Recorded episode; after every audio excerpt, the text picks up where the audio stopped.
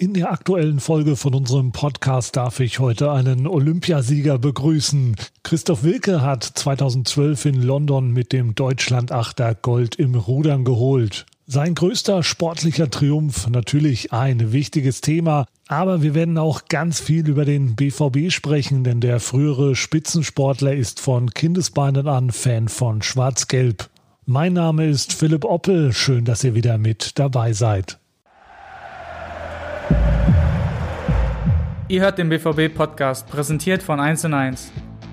Mach mich hoch! So, so, so. so, 1 zu 0 für Köln! Wir haben grandios Saison gespielt. ja, Christoph, schön, dass du hier bist, dass du dir die Zeit genommen hast. Ja, äh, vielen Dank, dass ich hier sein kann. Äh, ich freue mich. Ich würde gerne mit dem Spiel am Dienstag einsteigen. Du hast ja sicher auch fleißig die Daumen gedrückt im Pokal gegen Gladbach. Es war nicht ganz so spektakulär wie das Ligaspiel vor nicht allzu langer Zeit in Gladbach, aber zum Glück erfolgreich. Wie fandest du den Auftritt? Ja, äh, wie du selbst schon sagst, das ist, ne, es war ein chancenarmes Spiel. Ne, deshalb war nicht so viel, gefühlt nicht so viel Dampf im Kessel, aber man hatte schon so anscheinend dieser ganzen Nicklichkeit und Fouls, da war schon Druck. Ich glaube, beide Mannschaften irren Respekt voreinander. Und ähm, für mich war bemerkenswert, oder ich äh, kann jetzt langsam wieder durchatmen, äh, wenn die Gegner mal einen Freischuss oder eine Ecke bekommen. Und ich finde, da hat sich die Mannschaft mächtig gemacht, dass jetzt die Standards ordentlich äh, verteidigt werden. Ähm, da hatte man ja sonst äh, in den vergangenen Wochen oft äh, äh direkt Puls 180, wenn da wieder eine Ecke bei, bei rumkam. Ne? Auf jeden Fall, gerade gegen Gladbach. Also das Spiel da in der Richtig. Liga, da ging ja der ein oder andere Standard nach hinten los und das Bemerkenswerte am Dienstag, es war aus einer Gladbacher Standardsituation, wo dann der Konter entstanden ist, der dann letztendlich zum goldenen Treffer geführt hat. Also es scheint eine neue Qualität zu sein. Ja, das ist, also mich erinnert das so ein bisschen an äh, Lewandowski, der dann, dann vorne erstmal so den hohen langen Ball absichert, so wie Haaland das jetzt perfekt macht. Ne? Und dann haben wir natürlich da echt äh, super schnelle äh, Außen, äh, die da, ja, konterstark äh, scheint auf jeden Fall jetzt äh, eine neue Stärke zu sein. Ja, richtig. Und Jaden Sancho kommt äh, zum Glück wieder mächtig ins Rollen. Der hat bisher in allen Pokalrunden getroffen und im Jahr 2021 auch fast in jeder Partie. Also der kehrt so ein bisschen zur alter Stärke zurück. Das merkt man natürlich direkt und tut natürlich äh, dem BVB sehr gut. Ne? Ja, auf jeden Fall. Also ich bin immer äh, vollkommen von den Socken, wenn ich überlege, wie alt äh, er oder auch andere äh, super junge äh, Leistungsträger sind. Jetzt äh, Haaland auch dazu noch. Ne? Und, ähm, wenn ich überlege, was ich damals in dem Alter, also auch sportlich, rein sportlich gesehen, äh, wo ich da war und so, und was die da schon äh, Woche für Woche da eigentlich abliefern, das ist schon bemerkenswert, ja. Ja gut, aber du hast wahrscheinlich schon deutlich auf dein späteres Ziel hingearbeitet, ne? Mm, damals, ja, natürlich äh, hatte ich das irgendwie vor Augen, aber ich habe hab das natürlich nicht ganz so planvoll ähm, oder bin das Ganze nicht so planvoll angegangen wie jetzt äh, ein junger Fußballer, der da schon äh, früh in Richtung Profikarriere strebt. Ähm, das war bei mir eigentlich hat sich das äh, wirklich peu à peu erst ein bisschen ergeben. Ja, also ich glaube, so dieses hohe Level äh, oder so wie sie äh, diese Sportart angehen und täglich betreiben, da war ich noch nicht in dem Alter. Ne? Ich hatte noch viel mehr, äh, ja. Flausen im Kopf? Ja, vielleicht, vielleicht ist es richtig Flausen im Kopf, ja, aber so dieses, ähm, dieses sehr stringente und nach so einem Plan, also klar habe ich auch planvoll trainiert, aber ähm, das finde ich schon irre, dass es einfach eben in so einem Profigeschäft, das ist ja auch schnelllebig, ne? Und dann, dass man in dem, also das ist ja auch so ein Prozess, den verfolgt man ja eigentlich so seit zehn Jahren, dass die Spieler immer jünger werden und immer früher auf hohem Level äh, ankommen. Aber das ist schon ja äh, irre, ja. Ja, da ist der BVB natürlich auch immer vorne dran, was das Reinschmeißen junger Talente angeht. Das ist natürlich auch eine attraktive Herangehensweise. Jetzt nochmal auf den Dienstag äh, zu sprechen zu kommen. Wie bist du denn, während du Fußball guckst? Ja? Was bist du für ein Typ beim Fußball gucken?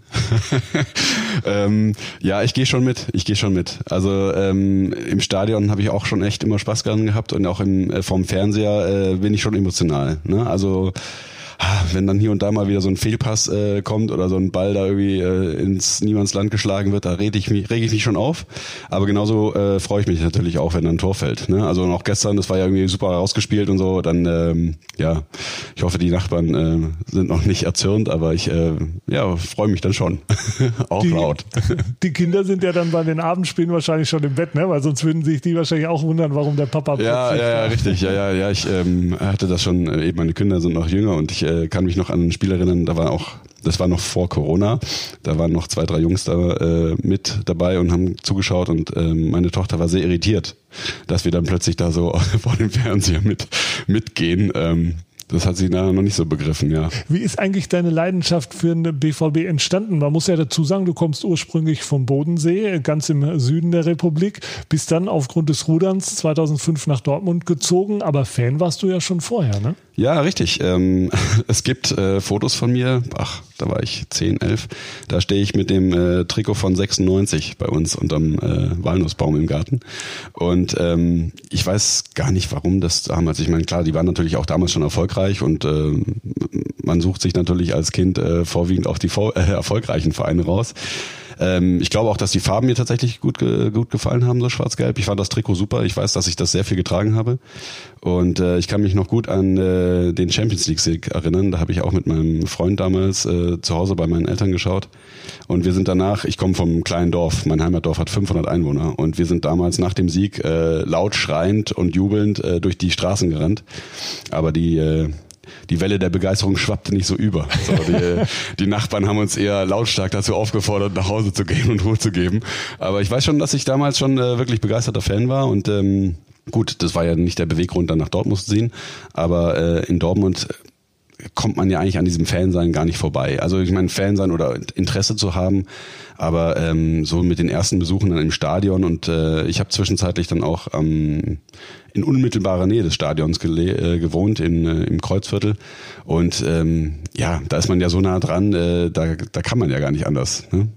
Wenn man dann die Massen dahin strömen sieht, ne? also im Kreuzviertel ist man ja wirklich äh, unmittelbar betroffen. Ne? Dann ja, und ähm, ich kann mich noch daran erinnern, damals als Student, dann saß ich da und habe äh, teilweise auch, äh, musste ich dann teilweise auch äh, lernen, dann noch abends, wenn dann äh, auch äh, internationale Spiele waren oder mal eine englische Woche ähm, und dann hatte ich das Fenster gekippt und ob ich wollte oder nicht, ich wusste immer genau, wie es steht, weil das einfach äh, echt schon äh, laut war. Dann das war, ja, das sind immer so viele schöne äh, Erinnerungen einfach an so diese Wahnsinnsatmosphäre, die äh, die Fans hier in Dortmund so schaffen können. Ne? Also auch eben, wie du sagtest, so die dieses fast schon Pilgern oder dieses äh, diese Vorfreude an Spieltagen, ne? wenn dann morgens um acht schon so die ersten im Trikot dann schon im, im äh, in den Geschäften sind oder auf der Straße unterwegs sind.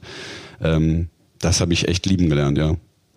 Aber man muss dazu sagen, Samstag 15.30 Uhr warst du auch oft auf dem Wasser, ne? Da musstet ihr Richtig, trainieren. ja, ja. Wir haben, ähm, also in meinen aktiven Jahren habe ich äh, tatsächlich die Wochenendspiele nie sehen können ähm, unter der Woche und sonst, ähm, wir sind dann immer, ja, wir haben tatsächlich so die, die zweite oder beziehungsweise dritte Einheit samstags war so um 15 Uhr und dann haben wir meistens noch so die zehn Minuten, die letzten zehn Minuten zumindest so am, am Handy im Live-Ticker verfolgen können. Und es war auch immer so das Erste, was wir gemacht haben, sofort in die Umkleide zu rennen und zu schauen, wie es steht. Und dann war das natürlich immer äh, beim Umziehen und in der, unter der Dusche dann äh, Riesenthema, wie gerade der Spieltag da läuft. Ähm, aber richtig aktiv verfolgen oder im Stadion sein konnte ich da nie. Wie war da so die Fanverteilung im Achter? Ja, wir hatten schon, die meisten waren schon äh, Dortmund-Sympathisanten. Es gab auch einige, die sich weniger für den Fußball interessierten, ne? aber dann, wenn überhaupt, dann auf jeden Fall für Dortmund. Und ähm, ja, man hat überall ein paar schwarze Schafe. So, ne?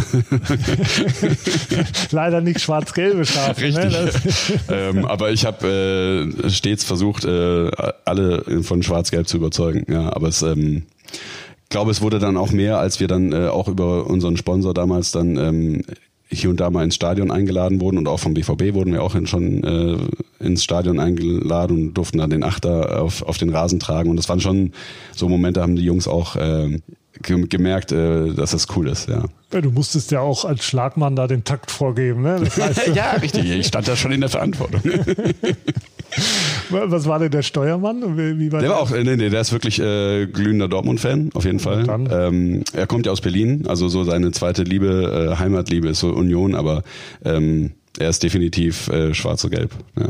Ja, wenn die zwei wichtigsten Leute im Boot äh, da schwarz-gelb ja, Die anderen konnten, die sind auch ein bisschen untergegangen. Du hast ja schon gesagt, ihr wurdet auch ein paar Mal eingeladen. Wie war das da unten auf dem Rasen zu stehen, direkt neben dem Platz und dann das Ganze mal von unten ähm, zu betrachten und die, die ganzen Menschenmassen, die da auf den Tribünen stehen? Ja, das ist schon, das ist schon irre. Also das sind äh, tolle Bilder, die werde ich auch nie vergessen. Ähm, wir hatten ja dann, äh, ich hatte ja sogar die Ehre, dann in diesem Team Sporthilfe einmal gegen den BVB zu kicken. Damals ging ja relativ knapp aus. Wie denn? Ah, also, war zweistellig? Es war ho hoch zweistellig oh. zu null. Ja, ach, das war schon eine bittere Klatsche, aber es hat trotzdem Spaß gemacht, ja. Und ähm, hat mir vor allem auch gezeigt, äh, was es heißt, eben als äh, Fußballprofi auf dem Platz zu spielen. Also ich, wir haben so, das war für uns immer das Größte, wenn wir damals in den Trainingslagern, äh, wir waren viele Jahre ähm, südlich von Rom in Sabaudia im Trainingslager und dann stand da immer mal wieder Fußball auf dem äh, Trainingsplan und dann sind wir äh, mit unseren Mannschaftsbussen dann vom Hotel zu so einem ja, äh, der geht hier wahrscheinlich noch nicht mal mehr als äh, F-Jugend äh, durch. Also es war ein richtiger Acker. Und das waren aber so die absoluten Highlights. Ne? Dann ging's äh, Steuerbord gegen Backboard und das war schon, also da schwappten schon ganz schöne Emotionen dann da über den Acker. Und äh, das war immer das Größte. Und ähm, ich kannte das eben so, diese, diese, diesen feinen Rasen auf dem, äh, im, im Stadion und so und dann äh, diese ganzen Entfernungen. Also man ist da gerannt und äh, ja, hatte eigentlich immer nur das Nachsehen, ne? Und dann äh, damals äh, waren hier noch äh, Aubameyang war noch im Sturm und das ist natürlich auch irre schnell. Also ich habe ihn zwischenzeitlich dann mal gebeten, mir Bescheid zu sagen, bevor er losrennt, dass ich schon. Also es, äh, dann merkt man schon eben, was die Jungs drauf haben, wenn man mal so live äh, gegen die spielt, ne? Und ähm, ja, die haben sich, glaube ich, schon auch relativ ernst genommen da. So war jetzt zumindest offensichtlich nicht so, dass sie sich da nur einen Spaß draus gemacht haben. Und ähm, ja, das waren tolle Momente, ja. Und auch ähm, ja, einmal da auf der, auf der Trainerbank zu sitzen. Und ähm, ich weiß noch, das Spiel damals, äh, als wir den Achter im, im Stadion hatten, das war gegen Augsburg, glaube ich, 4-0. Und ich hatte dann dem Augsburger Torwart noch viel Glück gewünscht ja, und hatte gesagt, ja, werde ich brauchen. Ja. Ähm, nee, das waren schon tolle, tolle äh, Erinnerungen oder sind immer noch tolle Erinnerungen, ja wo würdest du sagen, wo liegen deine Qualitäten beim Fußball? Du hast ja schon gesagt, es geht vielleicht eher ein bisschen rustikaler zu, wenn ihr da zumindest gegeneinander spielt. Ja, auf jeden Fall. Aber ich meine, wir hatten ja natürlich dann alle so eine so eine äh, Ruderer-Statur, ne? dann war ja wieder Chancengleichheit, aber ähm, ich konnte ja meine, meine vielleicht körperlichen ähm, Stärken gar nicht ausnutzen, weil Aubameyang einfach immer äh, weg war. Ne? Also ich wurde damals von äh, Heiner Brandt bzw. Hannes Wolf wurde ich damals als äh, Innenverteidiger eingesetzt.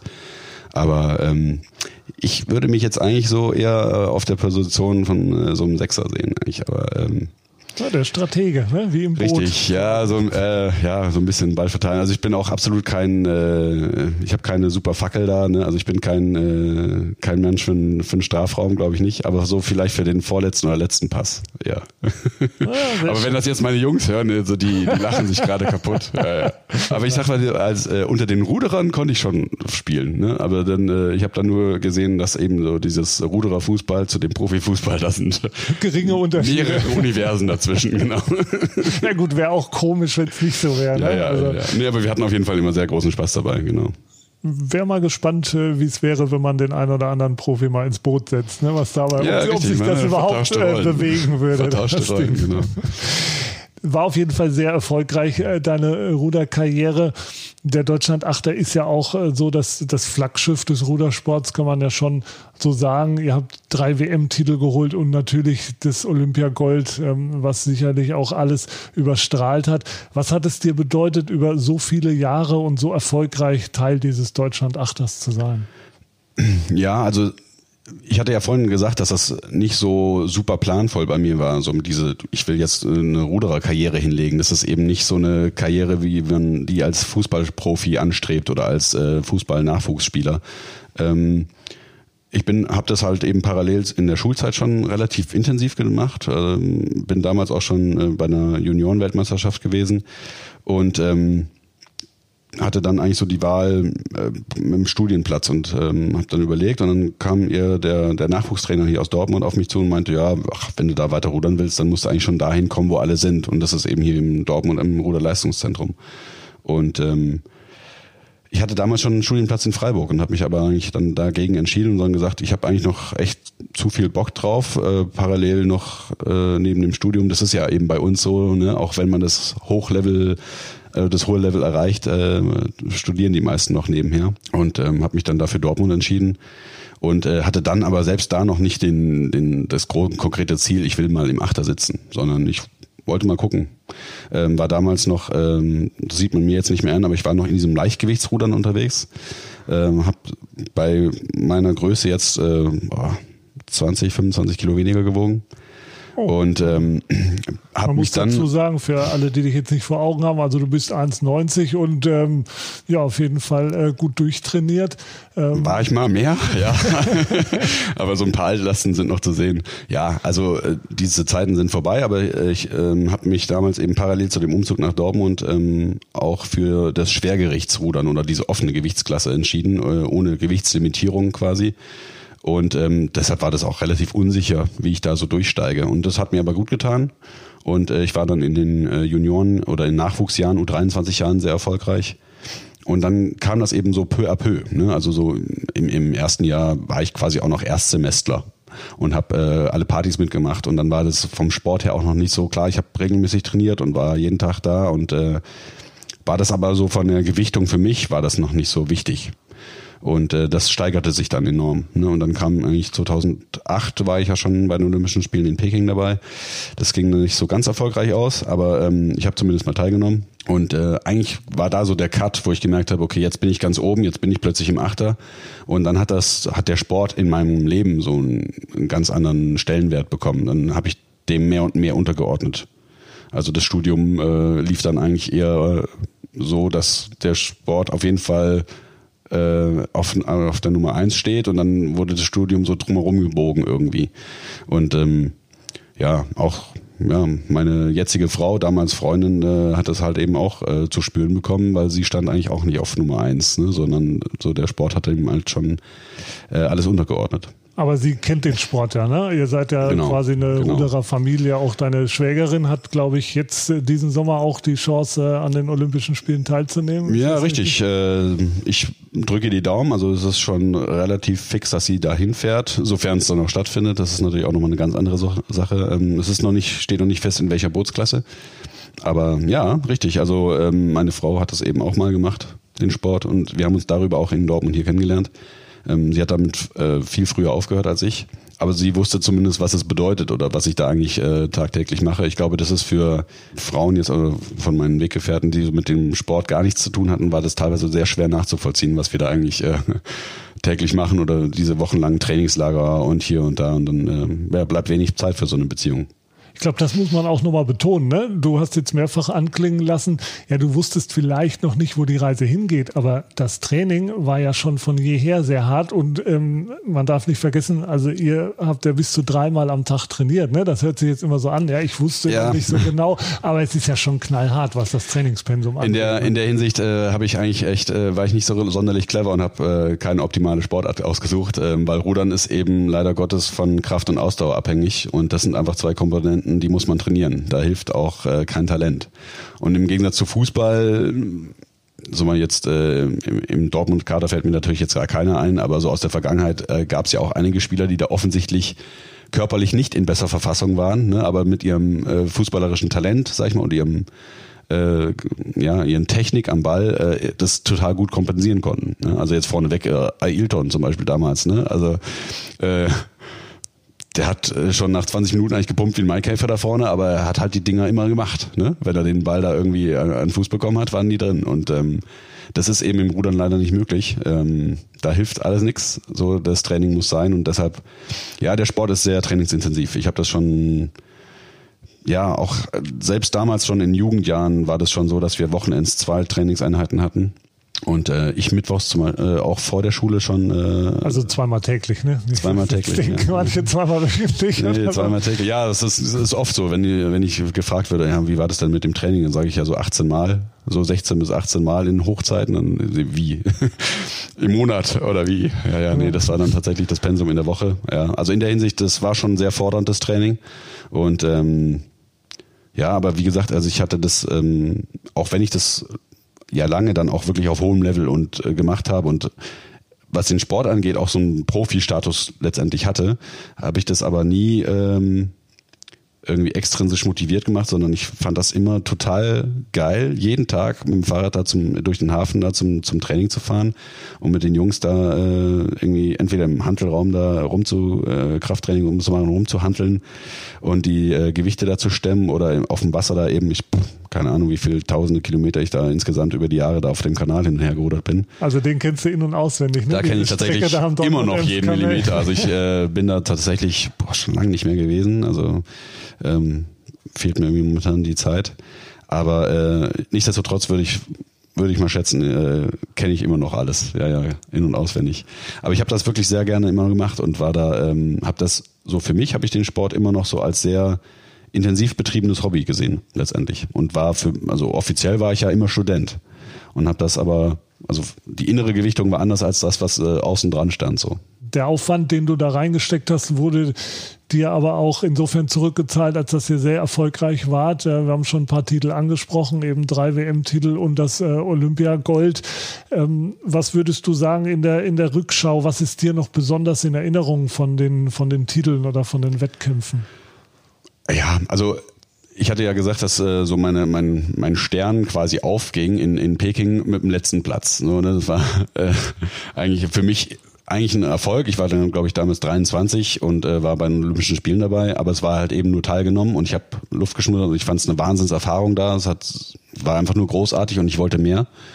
Und dann äh, war, glaube ich, so für uns auch das große Glück, dass wir uns da eine Gruppe gefunden haben, die alle, sage ich mal, mit einer Niederlage aus Peking abgereist sind und mehr wollten und hungrig waren. Und ähm, dann haben wir tierisch Gas gegeben und da war eigentlich so der der der Cut von 2008 auf 2009, auch dann mit äh, Ralf Holtmeier als neuen Trainer, ähm, wo wir ja einfach das ganze Training nochmal auf ein ganz anderes Level gehoben haben und äh, wirklich ähm, uns da auch jeden Tag gegenseitig motiviert haben und uns in den Hintern getreten haben und ähm, uns auch gefordert haben. Also es war auch dann Konkurrenz, sag ich mal, wie jetzt auch äh, beim BVB, ne, ging es da um den Stammplatz. Und äh, da ging es dann einfach um den Rollsitz im Achter. Ne? Und äh, da haben wir uns dann schon in diesem Olympiazyklus, also von 2009 bis 2012, ja, echt gefetzt, sag ich mal, ähm, uns da angetrieben und zur Höchstleistung. Und ähm, letztendlich ist das aber, was für mich noch viel mehr in Erinnerung bleibt. Also so dieses tägliche Training oder so die Momente mit den Jungs in Trainingslagern. So, das ist einfach so drei Wochen lang in irgendeinem Hotel und eigentlich tagtäglich nur äh, schlafen, äh, essen und vor allem Sport, Sport, Sport. Und äh, wir hatten einfach immer Bock drauf. Und das sind so Momente, ähm, an die ich mich super gerne erinnere. Aber natürlich sind so diese großen Erfolge, äh, gerade die Weltmeistertitel, ähm, kann ich mich natürlich immer noch äh, eins zu eins an diese Finalrennen erinnern und auch, äh, ja, als wäre es gestern gewesen, habe ich die vor Augen. Und klar, ganz oben äh, schwebt natürlich da der Olympiasieg 2012. Das ist natürlich für uns, äh, wir sind es natürlich nicht gewohnt, vor jetzt äh, wöchentlich dann irgendwie vor 25 oder vor fast 90.000 Zuschauern da äh, zu spielen oder zu äh, zu rudern. Für uns sind das auch wirklich so die alle vier Jahre so die Olympischen Spiele, die die Bühne, äh, wo man so ein äh, so ein großes Event hat und diese diese Atmosphäre, die von der Tribüne da in London äh, aufs Wasser schwappte, das war irre. Ne? Das wär, wird so wahrscheinlich auch nie wieder so schnell kommen, weil wir natürlich auch noch das Glück hatten, dass in, in England äh, oder in Großbritannien so der Rudersport schon noch gr deutlich größer ist als in Deutschland und äh, die Tribüne, ja, das war Wahnsinn. Also das war tatsächlich schon fast schon äh, gelbe Wand Atmosphäre, sag ich mal, ne? so äh, die Süd, wenn man äh, wenn man mal ein gutes Spiel hingelegt hat. Ja, also das war schon, äh, da kriege ich immer noch Gänsehaut, wenn ich daran denke. Und dann war auch das das Rennen an sich ähm, sehr besonders, äh, wie du schon gesagt hast. Wir hatten natürlich eine Siegesserie. Wir haben seit äh, 2009 dann kein Rennen mehr verloren. Und äh, dann stand eigentlich bei uns stand ganz groß drauf, wir wollen da nicht nur teilnehmen an diesen Olympischen Spielen, sondern wir wollen Gold. Und in dem Moment wäre Silber tatsächlich schon eine Niederlage gewesen. Und ähm, dass uns die Briten, ich weiß nicht, ob du das Rennen auch so vor Augen hast, wie ich jetzt natürlich gerade, äh, die, die Briten äh, waren so über die Jahre auch unsere größten Konkurrenten und die haben uns in dem Rennen wirklich gefordert. Äh, die haben äh, alles in die Waagschale geschmissen und äh, wollten natürlich auf ihrem auf ihrer Heimstrecke ähm, uns da das Gold nicht überlassen. Und die haben uns schon mächtig unter Druck gesetzt und äh, ich habe zwischenzeitlich schon ja, ich gucke ja dann in die Augen äh, meines Steuermanns oder damals von, äh, von Martin und ich habe ihm auch angemerkt, dass er so ein bisschen unsicher wurde, weil wir es eigentlich gewohnt waren, relativ früh schon äh, so ein bisschen in Führung zu sein und diese Führung haben wir dann immer relativ gut verwalten können bis zum Ziel.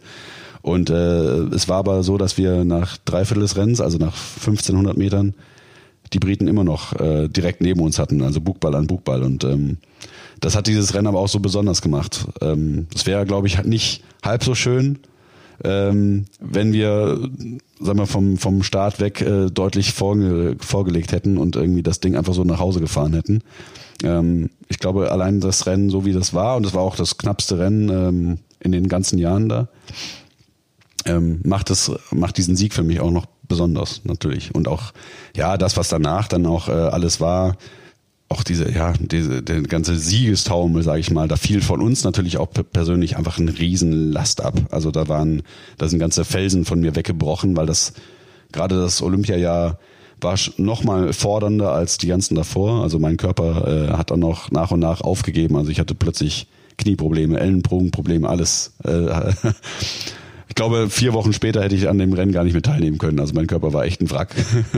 Das Jahr hat mich schon gefordert, aber äh, umso spezieller oder umso schöner war es dann eben auch, äh, so die, diese Goldmedaille dann wirklich in der Hand gehalten zu haben ähm, oder äh, überreicht zu bekommen ähm, die man sich so vier Jahre wirklich vor Augen geführt hat, immer so als das große Ziel, das möchte ich erreichen, da möchte ich hin. Was äh, so die Öffentlichkeit noch vor Augen hat, ist dieses äh, Siegerfoto von dir in der ähm, Usain Bolt äh, Pose. Das ist ja auch äh, mehr oder weniger um die Welt gegangen, war eine spontane Aktion damals. Das war tatsächlich eine spontane Aktion. Ich habe ähm, ich habe das 2009 bei unserem ersten Weltmeistertitel habe ich das auch gemacht im Ziel. Ähm, das war da war ja die Leichtathletik WM in Berlin und wir haben die im Trainingslager vor der WM sehr intensiv verfolgt und ich habe das eben äh, das das äh, 100 Meter Finale von Usain Bolt. Ich war auch schon immer ein großer Leichtathletik Fan. Das war für mich irre und ähm, damals hat's mich irgendwie geritten und ich habe diese Pose gemacht und wer weiß, äh, was dazu geführt hat, dass ich das in London wiederholt habe. Ich glaube, meine Jungs haben dann direkt gesagt, ja gut, schön, dass du noch äh, Luft hast, dich da im Boot hinzustellen, während die anderen da irgendwie gerade fast ins Wasser fallen. ähm, ja, die Endorphine äh, haben mich das, äh, haben, haben mich da gehalten.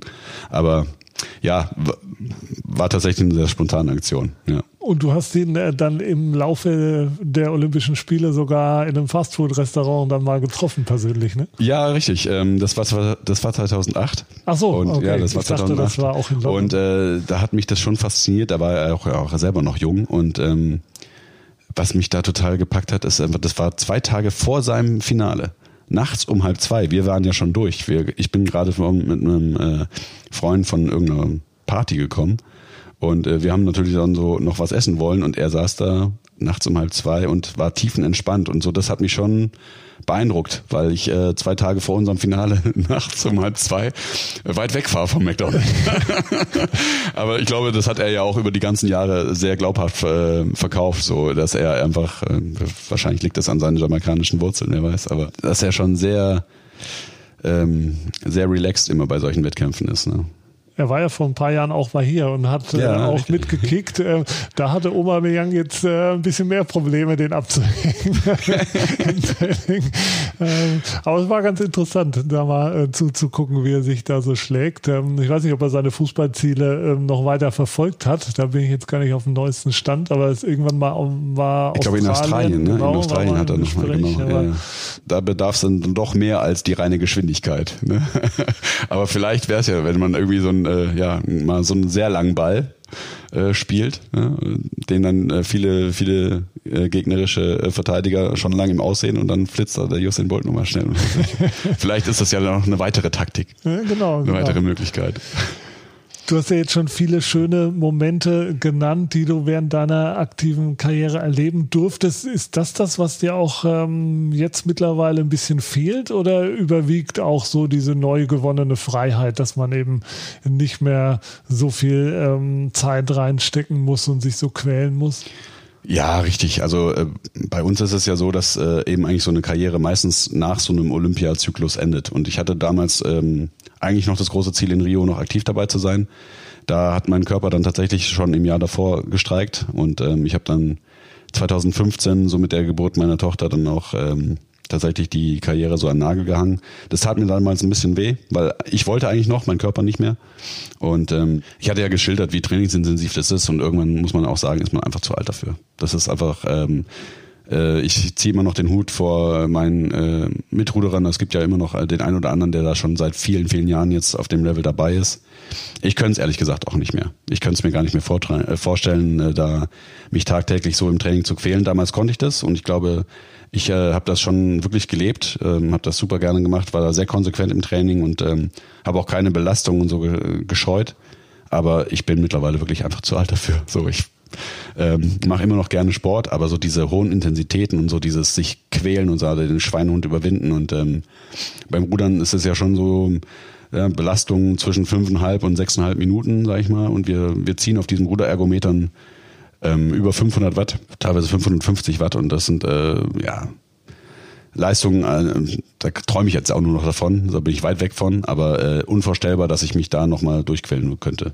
Hast du so ein Rudergerät bei dir zu Hause im Keller? Ich habe äh, tatsächlich mir damals eigentlich geschworen, mich nie wieder auf so ein Ding zu setzen, weil es ist schon, es ist natürlich ein sehr monotones Training. Ne? Man bewegt sich, teilweise haben wir das zweimal am Tag gemacht auch, ähm, 75 bis 90 Minuten vor und zurück und hat einfach einen Widerstand, den es zu überwinden gilt. Und das ist natürlich eine ein recht perverses Kraftausdauertraining, sag ich mal, ultra effektiv. Also jeder, der in irgendeiner Weise sich äh, fit halten möchte, dieses Teil ist das Nonplusultra. Es gibt nichts Besseres.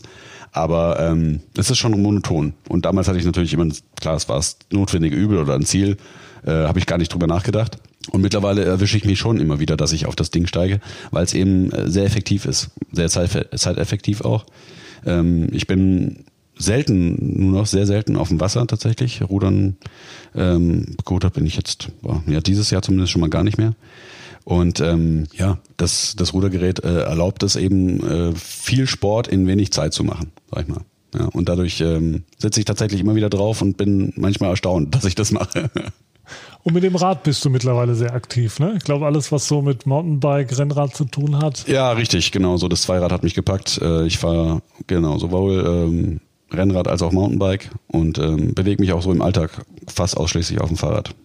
Beruflich hast du den Weg als Lehrer eingeschlagen. Von deinem Studium hast du ja schon ein bisschen was erzählt. Du bist in Dortmund am Phoenix-Gymnasium. Ähm, was hat dich ursprünglich am Lehrerberuf gereizt oder warum hast du den Weg eingeschlagen? Ich habe ich hab tatsächlich äh, mit dem Umzug nach Dortmund damals äh, mir ja auch ein, ein Studium äh, gesucht hier in Dortmund und habe äh, begonnen, Raumplanung zu studieren. Also Städte- und Landschaftsplanung, so der große Raum. Und habe das, also laut äh, meinem offiziellen äh, Semestern, äh, sechs Semester sogar studiert. Und äh, habe aber relativ schnell gemerkt, dass das nicht so das ist, was ich eigentlich tatsächlich später mal machen möchte.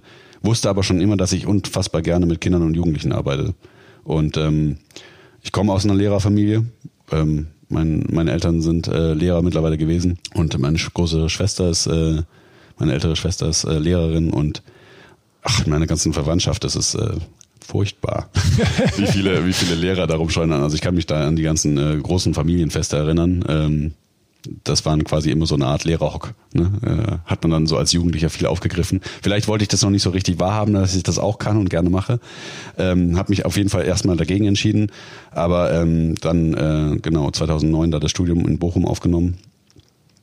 Und ja, wie gesagt, also eigentlich äh, fast, also ich arbeite einfach unfassbar gerne mit Kindern und Jugendlichen zusammen. Ich äh, liebe es, ähm, mit denen da zusammen in der Schule Dinge zu erarbeiten und ähm, gerade auch im Sportunterricht, ne, ich bewege mich auch, versuche immer viel, mich mit den Kindern auch zu bewegen oder mit den Schülern.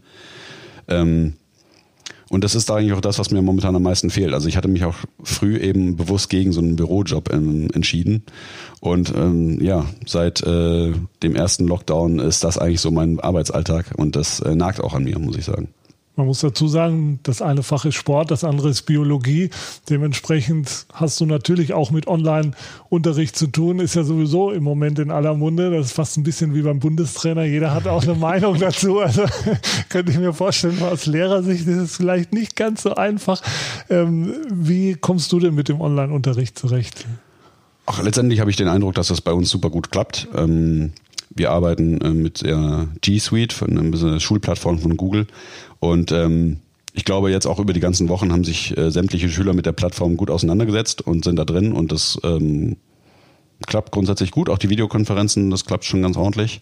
Ähm, ich denke aber nichtsdestotrotz sind einfach alle drei beteiligten Parteien äh, unzufrieden mit der Situation. Also sowohl wir Lehrer, äh, das ist einfach auch jetzt eben plötzlich eine ganz andere Art und Weise, den Beruf auszuüben. Und ähm, die Schüler ja, kommen auch mehr oder weniger eben damit klar und auch die Eltern sind letztendlich mit dieser Situation mit sich auch überfordert. Also das ist auch das, was ich rückgemeldet bekomme, beziehungsweise den Eindruck gewinne ich dadurch. Und ähm, was mir halt eben als Lehrer besonders zu schaffen macht, ist die oder sind die unterschiedlichen Voraussetzungen, die die Schüler haben, weil wir ähm, da einfach überhaupt keine Chancengleichheit mehr haben, ähm, die wir eigentlich ja versuchen in der Schule oder im normalen Schulalltag äh, aufrechtzuerhalten. Ähm, so erlebe ich das eben, dass einige Schüler zu Hause, ja, da haben die natürlich ein eigenes Zimmer, quasi so eine Art eigenes Büro ne, mit äh, Computer, mit Drucker, mit dann, für die ist das kein großes Problem. Und ähm, andererseits habe ich eben auch Schüler, die auf den äh, Papa warten, bis der dann mit seinem Handy einen Hotspot äh, zu Hause erstellt und dann arbeiten die da äh, teilweise auch komplette Texte auf dem Handy-Display. Und ähm, ja, das ist eigentlich für uns äh, eigentlich ja die Aufgabe, diese Ungleichheit irgendwie auch aufzufangen. Und da sind uns momentan komplett die Hände gebunden, ne? können wir gar nichts machen. Und ähm, das tut mir schon weh, muss ich sagen, ne? weil das ist eigentlich so das, was ich äh, tatsächlich auch gerne mache.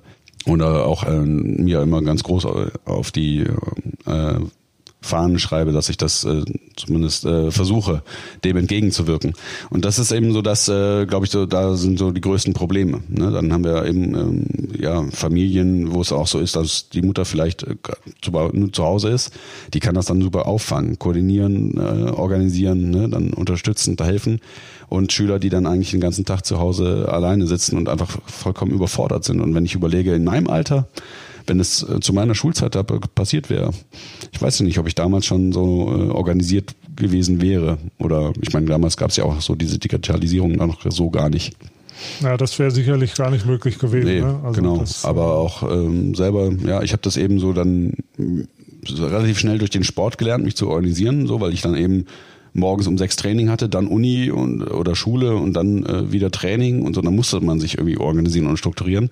Ähm, aber so, ja, das jetzt so ad hoc einfach als Schüler von sich aus zu lernen, das ist eben eine Riesenaufgabe. Ja. Es gibt ja ein bisschen Licht am Ende des Tunnels. Also die Abschlussklassen und die Grundschüler sind ja jetzt schon seit ein paar Tagen wieder im Präsenzunterricht im, im Wechselmodell.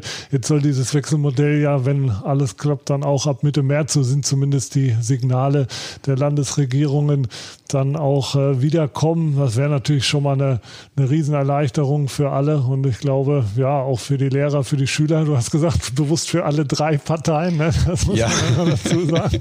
Drücken wir die Daumen dass es ähm, dann wieder irgendwann losgehen kann und vielleicht ganz irgendwann oder irgendwann dann auch mal wieder seinen geregelten Gang. Wir haben mit Schwarz-Gelb, mit dem BVB begonnen. Wir wollen auch mit äh, dem BVB enden. Wir haben ja schon gesagt, es ist ein bisschen Stabilität reingekommen. Wir stehen im Pokal-Halbfinale. Wäre ja auch mal wieder ganz schön, nach Berlin zu fahren. Also zumindest für die Mannschaft, für die Fans wird es ja vermutlich nicht möglich sein. Aber nee, nach drei Jahren Pause mal wieder ins Endspiel. Vorher hatten wir ja so eine Art Dauerabo auf Berlin. Ne? Das war ja schon fast Normalität. Das stimmt, ja. Auch mal wieder schön, äh, da um den Titel zu spielen. Ja, definitiv. Also ähm, gestern hieß es jetzt ja direkt, ja, die Bayern sind ja nicht mehr dabei, dann äh, hat Dortmund da freie Bahn. Ich meine, so sehe ich das noch nicht. Ne? Äh, jetzt das, da sind schon noch ein paar andere. äh, da sind schon noch äh, zwei sehr schwere Spiele jetzt davor, aber eben ähm, erstmal haben sie einen guten Job jetzt gestern gemacht. Und ähm, ich war tatsächlich, ich hatte riesen Bammel äh, vor dem Spiel gegen Sevilla. In Sevilla, da waren wir äh, auch regelmäßig im Trainingslager tatsächlich und ich war auch schon mal in diesem Stadion da und ähm, verfolge auch äh, äh, Sevilla so ein bisschen in der spanischen Liga und hielt die schon für sehr gut. Und ich dachte, das wird äh, Vogelwild und war total begeistert über den Auftritt dort. Und das lässt eben schon hoffen. Und das zeigt äh, auch, dass die Mannschaft das kann. Ähm, weiß der Geier, warum manchmal immer so Aussetzer sind. Ähm, kann ich mir so auch nicht erklären, tatsächlich. Aber ähm, ich glaube jetzt eben so die letzten Spiele haben gezeigt, dass da auf jeden Fall ähm, das äh, Grundverständnis für, für dieses für uns vielleicht schon auch über die Jahre einfach gewohnt gutes Dortmunder Fußballspiel, auch noch gerade äh, so in der Offensive, ähm, dass das grundsätzlich noch da ist, vorhanden ist und auch abrufbar ist. Und ähm, jetzt so, jetzt mit der gewonnenen Stabilität da hinten, auch gerade was die Standards äh, oder die Verteidigung der Standards angeht, bin ich da ganz guter Dinge, dass ähm, ja das Pokalfinale drin ist. Der Sieg noch nicht, sage ich. Möchte ich jetzt noch nicht orakeln, aber äh, zumindest mal das Finale und äh, auch ja, Champions League, mein, ist immer noch ein Rückspiel, aber ähm, sie haben gezeigt, dass sie es wieder im Griff haben und das können sie auch äh, gerne nochmal 90 Minuten abrufen. Ja. Eine gute Ausgangsposition ist auf jeden Fall da mit den drei Toren auswärts. Am Samstag steht auch ein schwerer Brocken bevor. aber auch das wäre mal wieder schön, ne? Auch wenn wir nicht ganz auf Tuchfühlung sind, aber die mal wieder zu ärgern, die Bayern, das wäre natürlich eine feine Sache. Ja, definitiv. Ja, ja. Also ähm, äh, das sind schon, also das ist eigentlich so das Spiel, das mich am meisten immer aufregt in der Saison. das ist gar nicht äh, das Revierderby, sondern eigentlich äh, eher das Spiel. Weil das sowieso immer gewonnen wird in letzter Zeit. Nee, ich bin da, äh, ich bin in der Hinsicht tatsächlich entspannter als äh, was ähm, was äh, München angeht. So, das äh, ich das war auch, das kommt schon aus meiner Jugend heraus. So, das ähm, es sind tatsächlich viele. Ich komme ja, sag ich mal, das ist ja die baden-württembergische Seite des Bodensees und bei uns ist man was die, was die Nähe zum nächsten Erstligisten angeht, eigentlich Freiburg-Fan. Und äh, Freiburg sympathisiere ich auch mit, äh, super sympathischer Verein. Und äh, leider gibt's da einfach auch viel zu viele Leute, die äh, Bayern München äh, sympathisieren oder wahrscheinlich einfach klassische Erfolgsfans sind, äh, was mich immer total genervt hat, weil die äh, Entfernung von meiner Heimat äh, nach München sind über 400 Kilometer. Und ähm, ja, also da habe ich immer einen Riesengroll und deshalb äh, ja drücke ich den Jungs da die Daumen. Das ist ja so, dass äh, Bayern auch äh, absolut schlagbar ist oder auch wackelt. Aber leider Gottes äh, bei so Spielen, wo es drauf ankommt und äh, das, äh, die sind natürlich genauso aufgebohrt am Wochenende. Da liefern sie leider doch immer wieder. Ne? Deshalb, ähm, ja, aber ich bin ganz guter Dinge. Ja. Es, es, wird spannend auf jeden Fall. Wir sind äh, gespannt, wie es am Samstag ausgeht. Wir drücken dir natürlich die Daumen, dass es in der Schule bald wieder äh, planmäßig weitergeht. Schön, dass du dir die Zeit genommen hast, dass ja, du gerne. hier warst. Hat Spaß gemacht. Und wir hören uns natürlich nächste Woche wieder, dann mit der nächsten Folge von unserem Podcast. Bis dahin, macht's gut. Das war's schon wieder. Hat's euch gefallen? Dann abonniert doch unseren Podcast bei dieser, Spotify, Apple oder Google und schickt uns eure Kommentare an podcast.bvb.de. Danke und bis bald.